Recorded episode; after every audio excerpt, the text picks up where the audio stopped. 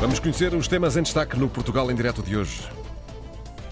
É mais um dia de sufoco com as temperaturas muito elevadas no Portugal em direto. Vamos continuar a seguir o rasto de alguns incêndios que mobilizam centenas de meios humanos e técnicos no país, mas vamos querer saber mais como é que as populações viveram os momentos de maior aflição, o que fizeram para se proteger, sempre com o receio de possíveis reativações.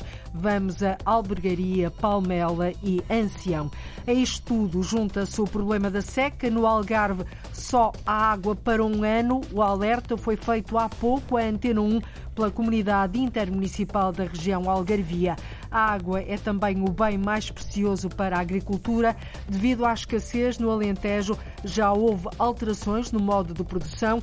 Conhecemos nesta edição o exemplo da herdade dos lagos em Mértola e também da herdade do Russim no Conselho de Cuba. Vai ser assim o Portugal em direto, numa edição da jornalista Cláudia Costa. O incêndio de albergaria Avelha no distrito de Aveiro começou em Oliveira das Meias, ontem à tarde, alastrou para os conselhos de Albergaria e Estarreja. Em Albergaria, duas empresas foram destruídas pelas chamas. Há pouco a Proteção Civil deu conta que este incêndio está praticamente dominado. Ora, Nuno Amaral, o repórter da Antena 1, agora aqui em direto. Nuno, para trás, este incêndio deixou uma noite de pânico e desespero junto das populações dos três conselhos em várias aldeias, em vários momentos e em várias circunstâncias. Foi um rasto que, como definiu eh, esta manhã o Comandante Estatal de Operações de Socorro, um rasto violento e com uma rapidez assustadora devido a uma reviravolta de vento. Um incêndio que começou em Oliveira das Mães, saltou para aqui, para a Albergaria Velha, onde estou, e depois para Estarraja. Ora, percorrendo esta estrada de Albergaria a Estarraja, passamos por Soltelo, por exemplo, ao longo da estrada ainda há alguns tocos, alguns pedaços de madeira a arder, o chão fumega, aliás, basta dizer que em Albergaria Velha há como que um véu de noiva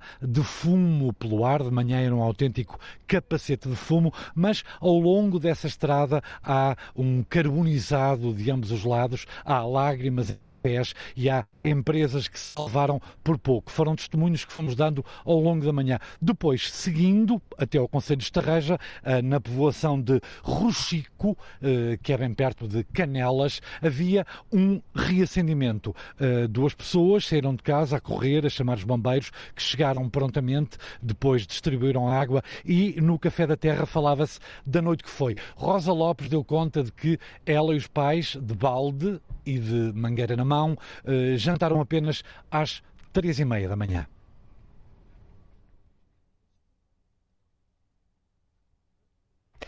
Ah. Eh, procuramos ouvir a som de uh, Rosa Lopes, na aldeia de Ruxico, uh, já Conselho de Estarraja, que durante esta noite viveu momentos aflitivos e também esta manhã com um pequeno reacendimento que, por volta das 9 uh, voltou uh, a surgir, obviamente, um reacendimento. Rosa Lopes uh, deu conta da noite que passou.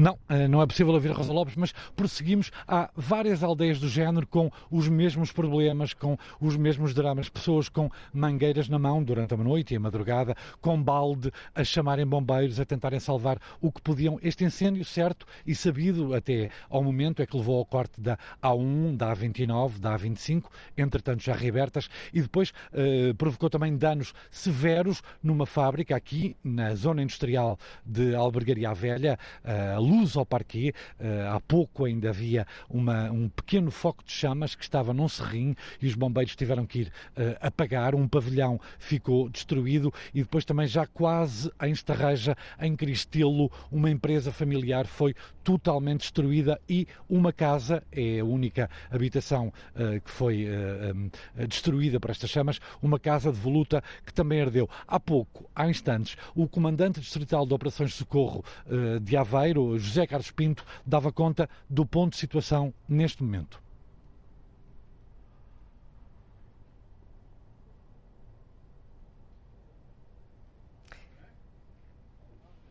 Não, é eh, possível, não, não, não, não é possível ouvir uh, esses sons. Eu vou tentar em segundos, não querendo de maneira alguma interromper um direto de uma uh, estação de televisão que está aqui ao lado. Sr. Comandante, falhou-nos um som no ar, em antena. Neste momento, a esta altura, uh, fazia-nos o ponto de situação. Pode evoluir?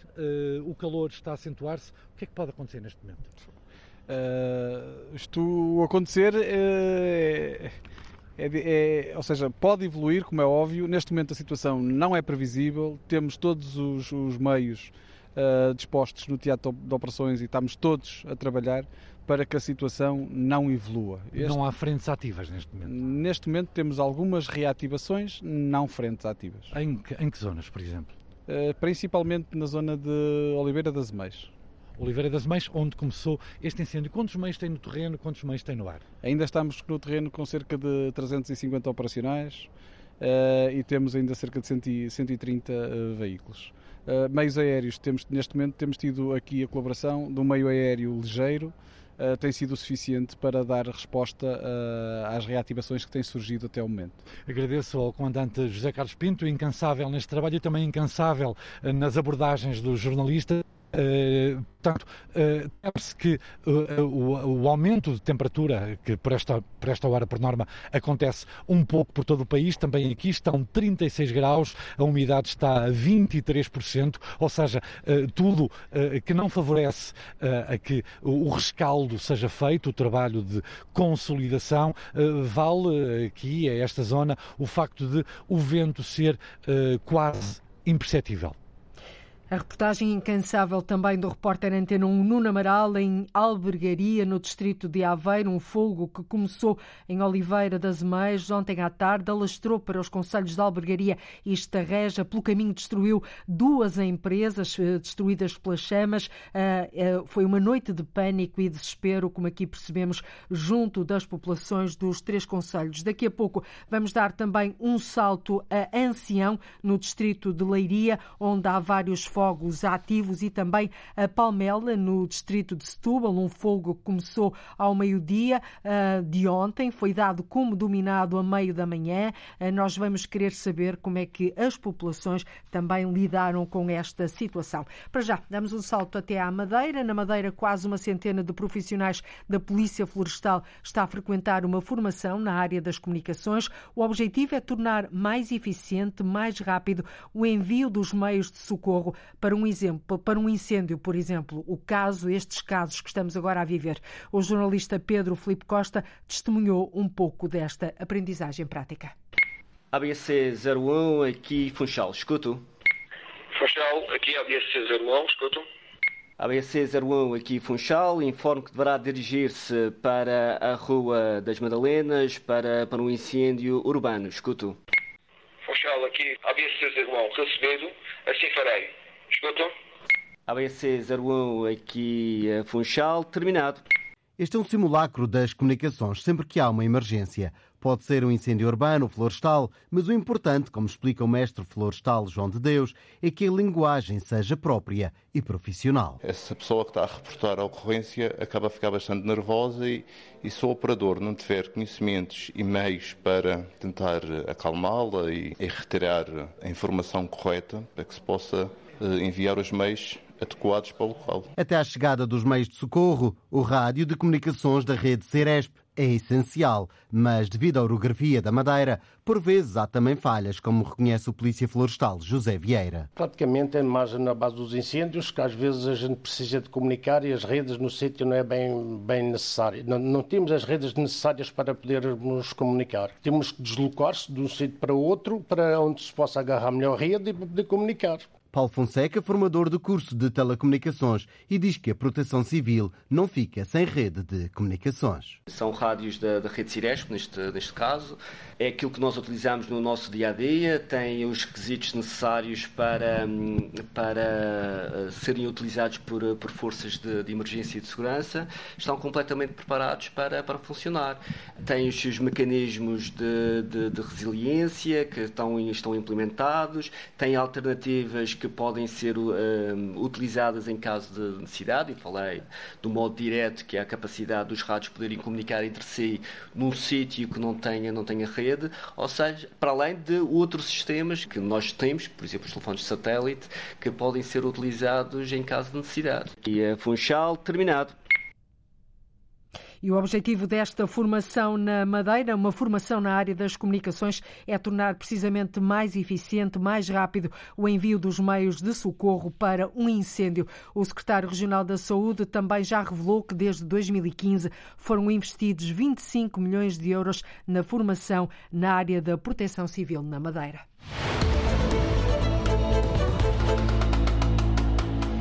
E ao problema dos incêndios junta-se um outro problema que já vem de trás, o da seca. No Algarve, a seca, a palavra de ordem devido à seca, a palavra de ordem é poupar. A região lida com uma realidade muito difícil. À data de hoje, se chover como no ano passado, só há água para mais um ano. Em véspera de uma reunião de autarcas que pode ser absolutamente decisiva relativamente às formas de poupar água nos próximos meses, o jornalista Mário Antunes conversou com o presidente da AMAL, a Comunidade Intermunicipal do Algarve. António Pina considera que as soluções para médio e longo prazo terão que passar pela desalinização e pelo aproveitamento das águas do rio Guadiana. Qual é uh, a realidade da disponibilidade de água uh, no Algarve à data de 14 de julho uh, deste, deste ano? Podemos dizer, se tivermos o mesmo ano hidrológico que tivemos no ano passado, temos água para um ano. Isto significa quase não chover. Portanto, o ano hidrológico vai entre outubro a, a maio. Basta recordar o que é que não choveu neste outubro a maio. Portanto, e se for um ano igual, temos água para mais um ano. Aliás, uh, talvez até menos do que um ano, porque os consumos uh, urbanos estão a aumentar, que é um, algo que nos preocupa imenso. Mas isso não era já expectável face à recuperação, por exemplo, do setor turístico, este ano, depois da pandemia? Estamos a falar de comparação entre 2019 nós estamos a comparar com 2020 ou 2021. Já estamos a comparar com um ano excelente do ponto de vista turístico. Estamos a comparar com o melhor ano de sempre do ponto de vista turístico com este ano. E desse ponto de vista, o consumo urbano está, uh, nos últimos dois meses, uh, 15% acima de 2019. Uh, Parece-nos que a população ainda não percebeu a dificuldade em que podemos estar a, estar a viver e continuar a usar a água eh, como não, não fosse um bem cada vez mais escasso. Ou seja, as campanhas de sensibilização uh, não estão a surtir o efeito desejado e as pessoas ainda não interiorizaram que, de facto, as reservas uh, de água no Algarve são efetivamente muito baixas. É isso. É, e é por isso que a APA a APA barra ARH e o seu diretor... da Agência Portuguesa de Ambiente, para as pessoas que nos escutam. Exatamente, que tem esta competência de gestão da, dos recursos hídricos, tem vindo a insistir junto dos autarcas e, e teremos mais uma reunião onde nos foi pedida medidas extra. Uh, uh, e que as medidas vão tenham um, um, duplo efeito, um efeito de efetiva poupança, mas também um efeito uh, de sensibilização pelo relativo choque Uh, e é nessa, nessa perspectiva que no, no, dou como exemplo aquilo que pretendemos fazer no município de Olhão, que é pura e simplesmente deixar secar aquilo que são os espaços verdes de relva.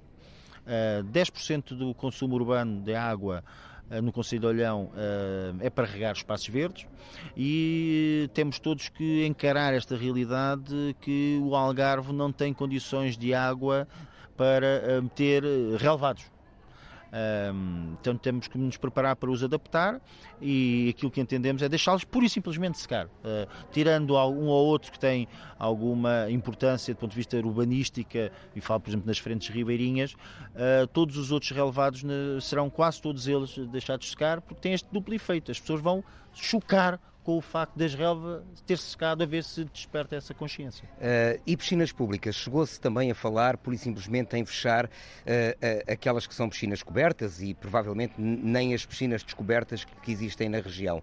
Mas provavelmente esta é, é, não é também uma realidade que seja bem aceito por todos os municípios por igual, porque a comunidade intermunicipal do Algarve não é um, apesar de tudo, é um órgão em que há diversas sensibilidades. claro que sim, e, mas estão, estão todos muito conscientes do problema que temos. Cada um dos municípios também terá uma capacidade diferente de ir mais a fundo nas, nas medidas. A questão das piscinas eh, enquanto os jardins é mais fácil porque não, não, eh, não prejudica eh, o dia a dia das pessoas, é uma questão de aspecto das cidades. A questão das, das piscinas já não, faz parte de, seja por uh, fruição uh, desportiva ou até mesmo de uh, questões de saúde, influencia o dia a dia das pessoas.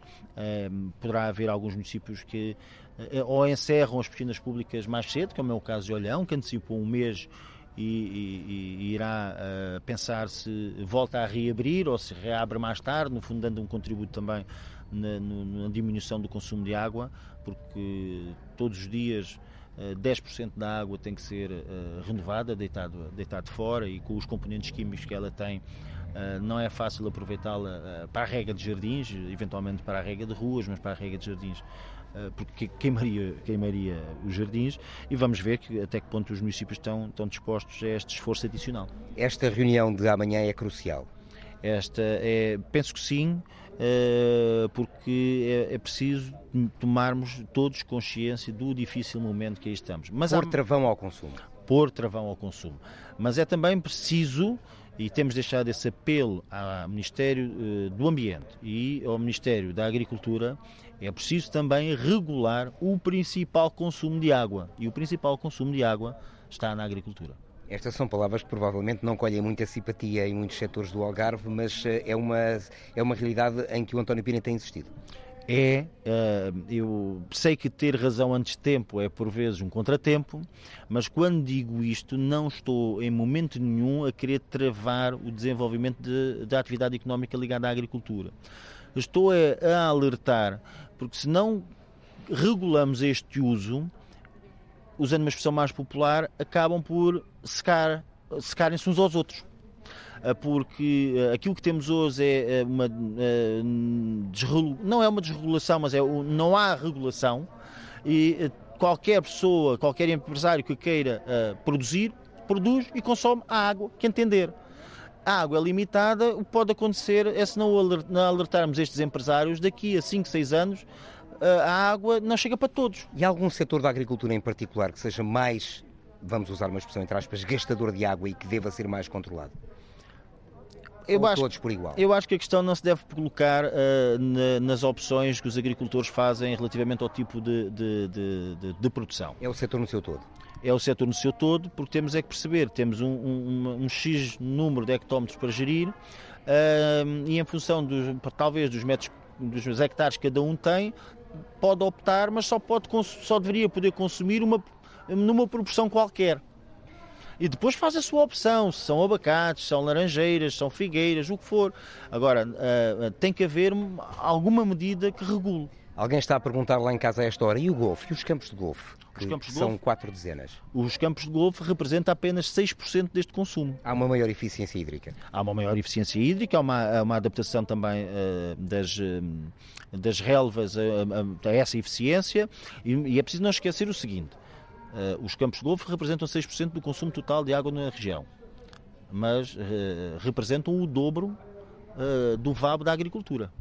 Portanto, na questão económica, tem sempre um peso mais significativo na economia da região. É preciso ponderar tudo. Não podemos também, não podemos nem olhar com um, olhar de desconfiança para o golfe, nem para os abacates, nem para, as, para os laranjais. É preciso olharmos as coisas de forma cuidada. Uh, nenhum uh, está a mais, nenhum destes setores está a mais na região. Estamos é com água a menos. Estamos é com água a menos. E por falar em água a menos, uh, duas soluções se, se vaticinaram para, no mais curto espaço de tempo, e é sempre um tempo longo, resolver mitigar esta questão que vai ser cada vez mais premente na região, a falta de água e a seca e o calor. Desalinização, a que muitos se opunham no início e que foi ganhando aparentemente simpatia porque não há grandes alternativas. E por outro lado, a questão do Pumarão e da água do Guadiana para, eh, como reserva. Destas duas, eh, como é que estamos? Ponto de situação. Dessas duas, eh, no que diz respeito à descentralização, estão já mais restritas as, as possibilidades. Neste momento, as águas do Algarve centram-se em, em, em, duas localizações. Uma entre o Conselho de Albufeira e o limite de, de, de para, para o lado de Lolé e outra no, no, no Alvor, tanto na parte mais de, de Odiastre.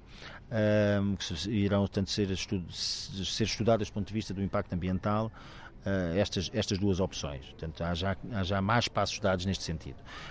Um, quanto, ao, quanto ao Pumarão, estão também já a fazer os, os estudos de, de dentro do projeto para que a seguir passe para o, para o, para o estudo de impacto ambiental. Qual destas soluções avançará primeiro no, no, no imediato, sendo que elas são, uh, deviam ser para ontem?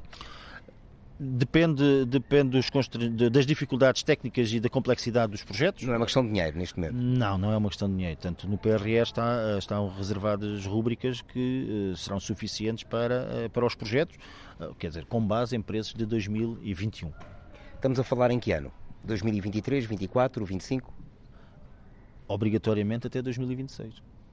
Tem que Portanto, neste espaço, que, sendo que nós continuamos só nesta fase e com a precipitação aos níveis uh, do ano passado, com água para um ano. Exatamente. Eh, todos estes projetos são de médio e longo prazo. No presente só há uma coisa a fazer se não chover, é poupar. Poupar, poupar e poupar. É mesmo a palavra de ordem no Algarve, a palavra é poupar, poderia ser quase a palavra do ano. A região lida com uma realidade muito difícil, como percebeu, à data de hoje. Se chover como no ano passado, só há água para mais um ano. Foi este o alerta deixado há pouco pelo presidente da Comunidade Intermunicipal do Algarve ao jornalista Mário Antunes. Ora, e em ano seco e de temperaturas, de temperaturas extremas, a água é de facto o bem mais precioso, também para a agricultura alentejana. As alterações climáticas são já uma realidade na região, o que leva a alterações nos modos de produção. A herdade dos lagos em Mértola faz de tudo para guardar a água quando ela cai do céu. Nesta herdade, com mil hectares e diferentes culturas, conseguiu-se em sete anos reduzir o consumo de água para metade. A reportagem é da jornalista Teresa Marques. A herdade fica à entrada do Conselho de Mértola, na fronteira com Beja. É um projeto de agricultura biológica e sustentável. Temos neste momento 30 hectares de vinha, 80 de olival, 270 de alfarrobal e a restante área de floresta e pastagem para o nosso rebanho de ovelhas. Helena Manuel é responsável pelos mil hectares da herdade dos lagos. Entramos na herdade, temos o alfarrobal, temos a vinha, depois temos as barreiras de proteção dos eucaliptos, depois temos o olival e depois voltamos a ter barreiras de proteção de eucaliptos, depois temos zonas de pastagem e no meio deste cenário todo temos os lençóis de água das barragens e ao fazermos isso criamos biodiversidade e uh, preservamos o ecossistema. O grande desafio é não perder nem uma gota da água que cai do céu quando cai. A herdade conta com cinco barragens próprias, eh, é a nossa única fonte de água. Eh, é a água que chove, é a água que nós temos disponível, por isso temos de fazer uma eh, muito boa gestão da água aqui dentro para nunca nos faltar água. É na vinha que ensaiam as técnicas que depois usam em toda a propriedade. Entre as linhas das videiras seguem tapetes verdes e floridos que cobrem o solo com vários objetivos é sempre importantíssimo para reduzir a evaporação da água no solo e para permitir a infiltração da água também no solo quando chove. Não haver arrastamento de solo, nós não queremos aqui que haja qualquer tipo de erosão e trituramos também a lenha da poda. Tudo isto é matéria orgânica que cria uma esponja no solo que nos permite mais rapidamente uh, haver infiltração da água no solo. Ao longo das videiras segue uma pequena vala na terra. Não é feita muita profundidade para não danificar as raízes das plantas, mas que ajuda quando chove ou quando regamos que a água não escorra, que a água não se perca e que se infiltre e vá até às raízes das plantas. Com isso conseguimos economizar mais água, conseguimos que haja um consumo mais efetivo por água, da água por parte da, da, planta. E os resultados já são traduzidos em números que não deixam dúvidas. Desde 2015 para cá que reduzimos para metade os consumos de água, principalmente na vinha. Uh, reduzimos também o, as dotações de água no alfarrobal. Uh, atualmente, e é uma cultura uh, bastante adaptada a este clima, atualmente só regamos quando necessário. O olival também está assim num regime um bocadinho de um sequeiro ajudado, mas com isto queremos dizer o quê? Que conseguimos reduzir as dotações de água sem reduzir produtividades das culturas. Até os eucaliptos, tão criticados, têm aqui um papel importante.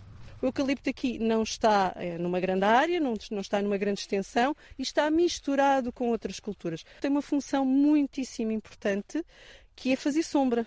E numa terra semidesértica, ter sombra é um fator de extrema importância. Para além disso, as várias faixas de eucaliptos que temos servem de corta-vento, quebram-nos os ventos quentes e secos dominantes aqui no, no verão. O exemplo da herdade dos lagos tem atraído muitos visitantes que procuram aqui inspiração para seguir o caminho da sustentabilidade para enfrentar as alterações climáticas. E outro exemplo de sustentabilidade fica no Conselho de Cuba, também no Alentejo.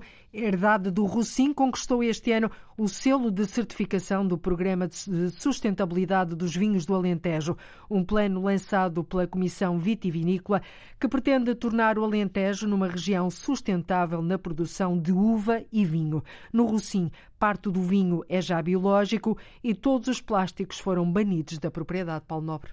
Na herdade do Rocim, a vinha biológica foi um dos passos importantes dado no caminho da sustentabilidade. O modo de produção biológica para nós é uma forma de conservação do ambiente, de promover a variabilidade das espécies e também produzir um vinho mais puro, com mais textura, com mais com mais vida, é mais genuíno e mais verdadeiro. Catarina Vieira, administradora da Herdade do Rocim, situada no Conselho de Cuba, tem 70 hectares de vinha, aos poucos tem sido convertida para o modo biológico, que obrigou a mudança, explica Catarina Vieira. Foi preciso mudar um bocadinho a mentalidade, estar muito mais presente, tudo demora mais a fazer, há muito mais espaço a cumprir, através de operações que antes podíamos fazê-las através da aplicação de alguns produtos, agora são através do uso de alfaias lá está para promover mais uma vez a biodiversidade. Poupar água e energia é fundamental. Sobre o teto da adega, os painéis solares produzem energia elétrica,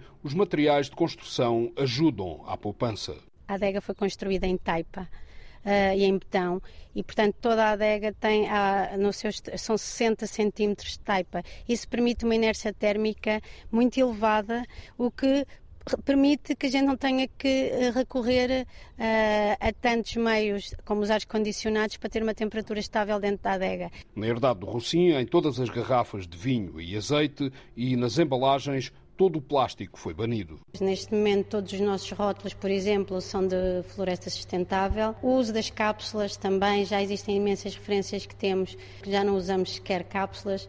Também estamos num processo com duas, duas empresas fornecedoras para tentar utilizar uma cápsula que seja menos agressiva em termos ambientais. As caixas são todas de cartão de floresta sustentável, a fita cola é de papel. Mudanças que levaram a herdade do Rocinha a conquistar o selo de sustentabilidade dos vinhos do Alentejo, desenvolvido pela Comissão Vitivinícola da região. Em alguns países já é muito importante, há países como o Canadá em que há tender já em que isso já é exigido. Esse selo para nós é muito importante. Entre a Vidigueira e Cuba, a herdade do Rocinha exibe agora o selo da sustentabilidade, exporta vinhos para 39 países. E continuamos no rasto da seca que afeta e de que maneira o território continental. Cerca de 96% do território continental português encontra-se em seca severa e extrema. Os agricultores nunca recorreram tanto aos tanques de água da mina como este ano. Na União de Freguesias de Manique do Intendente, Vila Nova de São Pedro e Massuça, isto no Conselho da Zambuja, foi criado há já alguns anos um sistema com três depósitos de água das minas que está a ser muito procurado pelos agricultores este ano. Ali podem abastecer durante o dia e até mesmo à noite, o que tem sido, João Ramalhinho, absolutamente determinante para salvar hortas, olival e até vinha. Face à seca e com os poços praticamente sem água, os cerca de 300 agricultores da União de Freguesias de Manique, do Intendente, Vila Nova de São Pedro e Massuça recorrem aos três pontos de água gratuitos que têm origem nas minas, como explica o presidente da União de Freguesias, José Avelino. Pensámos que era uma pena estar-se a desperdiçar aquela água e fizemos, portanto, aquele aproveitamento das águas, sistemas, portanto, com, com um tanque de, de absorção da água que fica aqui de Manique tem cerca de 50 mil litros. O de Vila Nova de São Pedro temos um que era um mais pequeno, tem cerca de 8 mil litros. E depois temos o da Torre de Nova que tem um tanque de cerca de 20 mil, pronto, mas que tem um nascente muito forte por declive, não é preciso ninguém andar com motores nem com nada.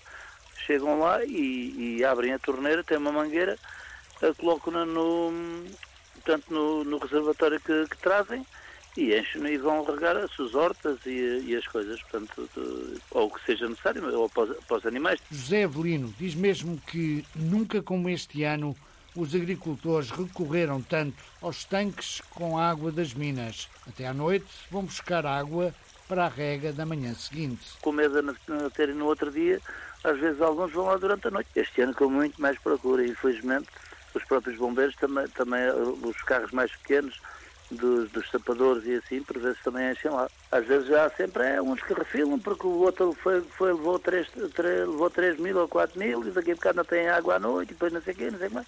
Mas, mas no geral toda a gente está satisfeito com, com o investimento que a União de Freguesias fez. Água essencial para a rega das hortas, mas também de olival. Há pessoas que já têm ido buscar água até para regar vinhas e o, o, olival de pequena dimensão, que há pessoas que têm, sei lá, 10, 15, 20, 30 oliveiras, vêm ali buscar água também e regam-nas com, com esta água. Para já, três depósitos, mas José Evelino, presidente da União de Freguesias, espera recuperar mais dois locais de abastecimento de água das minas. Temos aí mais dois pontos aqui na freguesia que estamos a pensar também em, em recuperá-los também, que é a Massuça e a Rifana, também tem dois pontos de água bons. É caso para dizer, seca a quanto obrigas, com os terrenos cada vez mais secos, os agricultores da União de Freguesias de Manico, Intendente, Vila Nova de São Pedro e Massuça encontraram a salvação para as hortas e até mesmo para as videiras ou oliveiras na água que corre das minas.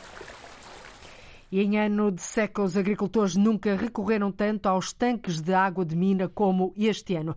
E voltamos aos incêndios. No fundo, são temas que estão interligados, os incêndios e também a seca, com os fogos dominados esta manhã no Algarve e também em Palmela. O distrito de Leiria é, nesta altura, o mais afetado pelo avanço das chamas. Cerca de 900 operacionais estão a combater três incêndios de dimensão significativa, dois deles em Pombal também no distrito de Leiria, mas no Conselho de Ancião há vários fogos ativos que mobilizam mais de 600 bombeiros. É lá que se encontra a repórter Fátima Pinto, agora aqui em direto. Fátima, como é que está a situação nesta altura? A complicar-se. Neste momento, como se esperava ou como tem acontecido também nos últimos dias, estão a acontecer diversas reativações consideradas fortes, violentas aqui nesta zona de Ancião que já está coberta por um manto de fumo, coisa que não acontecia durante a manhã. Eh, durante toda a manhã praticamente conseguiu ver-se céu azul. Neste momento isso já não acontece. A temperatura eh, aumentou bastante, está nos 40 graus, eh, a umidade do ar baixou e o vento aumentou também, como se esperava, como os bombeiros já previam. Houve uma requalificação, uma reposição, quero dizer, de, de meios, eh, todos os meios que estavam disponíveis no quartel, que estiveram durante algum tempo durante a manhã, saíram, foram recolocados e agora é tentar defender eh, as casas, sobretudo as populações que neste momento eh, não estão ameaçadas, mas que, como se sabe, de um momento para o outro e devido ao vento, sobretudo, tudo muda e tudo pode estar em risco novamente. Para já, a situação eh, é preocupante, mas eh, não há ainda populações em perigo. A reportagem em direto da jornalista Fátima Pinto no Conselho de Ancião, onde as coisas se eh, complicaram agora ao início da tarde, depois de uma manhã relativamente tranquila, as coisas viraram e as populações estão agora preocupadas em, eh, naturalmente, proteger as casas e os bens materiais. Em Palmela, no distrito de Setúbal, o fogo começou ontem ao meio-dia, foi dado como dominado a meio da manhã, provocou 10 feridos, levou à evacuação evacuação de várias habitações, o repórter João Alexandre falou com uma moradora que diz que não ganhou para o susto. Horrível. O sinal de alerta foi dado por volta do meio-dia de quarta-feira, com as chamas a progredirem no perímetro em torno do Castelo de Palmela e a obrigarem ao corte de estradas e à retirada de dezenas de pessoas de localidades como Aires, Quinta do Anjo ou a da Baixa de Palmela. O fogo foi dado como dominado às nove e meia da manhã, mas durante a noite foram muitos os que não pregaram o olho. Maria Luísa Cordeiro, residente em Aires há quase 40 anos, ainda conseguiu descansar, mas não ganhou para o susto. Difícil mas descansou-se um bocadinho, mas só que a pessoa já se citou já às tantas. Mas a, a, nossa sorte foi os aviões, senão isto tinha ardido tudo. E terem vindo e o, o presidente lá de cima do, dos bombeiros interessou-se e, e, pôs os pés à parede e veio. E os, e os aviões vieram, felizmente, que aquilo ia chegar à minha casa. A minha casa é deste lado. Ficou muito próximo ficou. José Barradas, um dos muitos que chegou para ajudar a família, também viveu bem de perto as horas de maior aflição. Eu cheguei aqui, eram umas duas e meia. Pá, e via-se o, o, fogo, andava um pouquinho distante. Mas pronto, como os aviões vieram e não sei o que, pensei, isto não vai ser nada, nunca vai chegar aqui abaixo. E estava ali, eh, epá, de repente, aqui, epá, num espaço de 10 minutos ou 15 minutos, epá, ou o vento mudou, ou qualquer situação dessas, epá, chegou aqui, depois é estas moradias todas têm logo a, serra ali junto a, às casas. É muita oliveira centenária, é muita silva, é muito mato aqui. É um ápice, é um ápice. Epá, aí foi complicadíssimo, aí foi complicado. E as casas eh, aqui na parte de trás eh, foram atingidas ou a maioria Epá, conseguiu não, eh, evitar o fogo? Pronto, disponibilizámos logo os bombeiros nisso foram excepcionais. É pá, há muita malta que critica os bombeiros e o... com temperaturas de 40 e muitos não dá hipótese, mas é pá, os bombeiros foram excepcionais, pá. Elogios não faltam para os soldados da paz, que mesmo evitando a destruição de habitações, não chegaram a tempo de evitar a destruição de barracões e de um stand com vários automóveis danificados e prejuízos avultados ainda a serem calculados pelos proprietários, com o avançar das chamas a fazer ainda uma dúzia de feridos, como conta o comandante Marcelo Lima da Proteção Civil de Setúbal. Ao todo foram 21 assistidos, eh, entre os quais 12 eh, feridos, e nove assistidos no local. Temos uh, nove bombeiros, desses 12 feridos, dois civis e um militar da GNR. Com o incêndio dominado, as próximas horas são decisivas na tentativa de evitar reacendimentos. Estamos a consolidar algumas áreas com riscos ainda de haver alguns pontos de, de, de, de foco de incêndio e estamos uh, organizados também, durante este período, uma maior atenção eh, às situações mais críticas que possam existir aqui, na, neste, aqui em Palmela. De Palmela até perto de Setúbal foram até agora cerca de 400 hectares de floresta destruídos. As dezenas de pessoas obrigadas a sair de casa já puderam, entretanto, regressar às habitações. Os idosos retirados de lares e centros de dia também já puderam começar a voltar em segurança. A preocupação das populações que viveram momentos de maior aflição e aquilo que fizeram para se proteger aqui no Portugal em Direto, no radar do Portugal em Direto por estes dias. É a Agência de Segurança Marítima Europeia, sediada em Lisboa, que vigia a poluição na costa portuguesa para fiscalizar as emissões poluentes e o ruído dos navios de carga, petroleiros e navios de cruzeiro. Está a utilizar cada vez mais drones e imagens satélites. Multiplicam-se as monitorizações, por exemplo, ao largo das Berlengas e do Cabo Espichel. A ideia, Arlinda Brandão, é avançar com alternativas de combustível menos poluentes. Na zona económica exclusiva de Portugal continental, passam todos os meses milhares de navios de carga, navios tanques, petroleiros e grandes navios de cruzeiro e estão debaixo de olho da Agência de Segurança Marítima Europeia. Que tem sede aqui em Lisboa. É importante salientar também isto porque nem muitas pessoas sabem disso. No centro de Lisboa há esta agência da União Europeia trata com a segurança uh, marítima. Andrea Tassoni, chefe de gabinete da Agência de Segurança Marítima Europeia, os olhos da União Europeia no mar, já que a agência acompanha o tráfego de navios para encontrar focos de poluição, o caso das emissões. Um serviço recente que implementamos foi o dos nossos drones para voar em cima dos navios, medir o tipo de emissões que saem uh, do chaminé dos navios, mesmo em tempo real, live, onde nós podemos informar os uh, Estados-membros do tipo de combustível que este navio está a, a utilizar. Se for acima dos limites que são impostos para os Estados-membros, obviamente caberá depois à administração intervir com uma série de fiscalizações. E há muito para vigiar e fiscalizar na costa portuguesa. São toneladas de dióxido de enxofre ou de óxidos de azoto que saem para a atmosfera a partir dos navios quando queimam o combustível para se deslocarem e que os ventos de oeste e noroeste trazem para as zonas litorais do país. Junto com a Agência Espacial Europeia, estamos também a verificar toda uma série de serviços baseados uh, em satélites, portanto, observações não do ar como for um drone, mas mais bem acima, portanto, por satélite.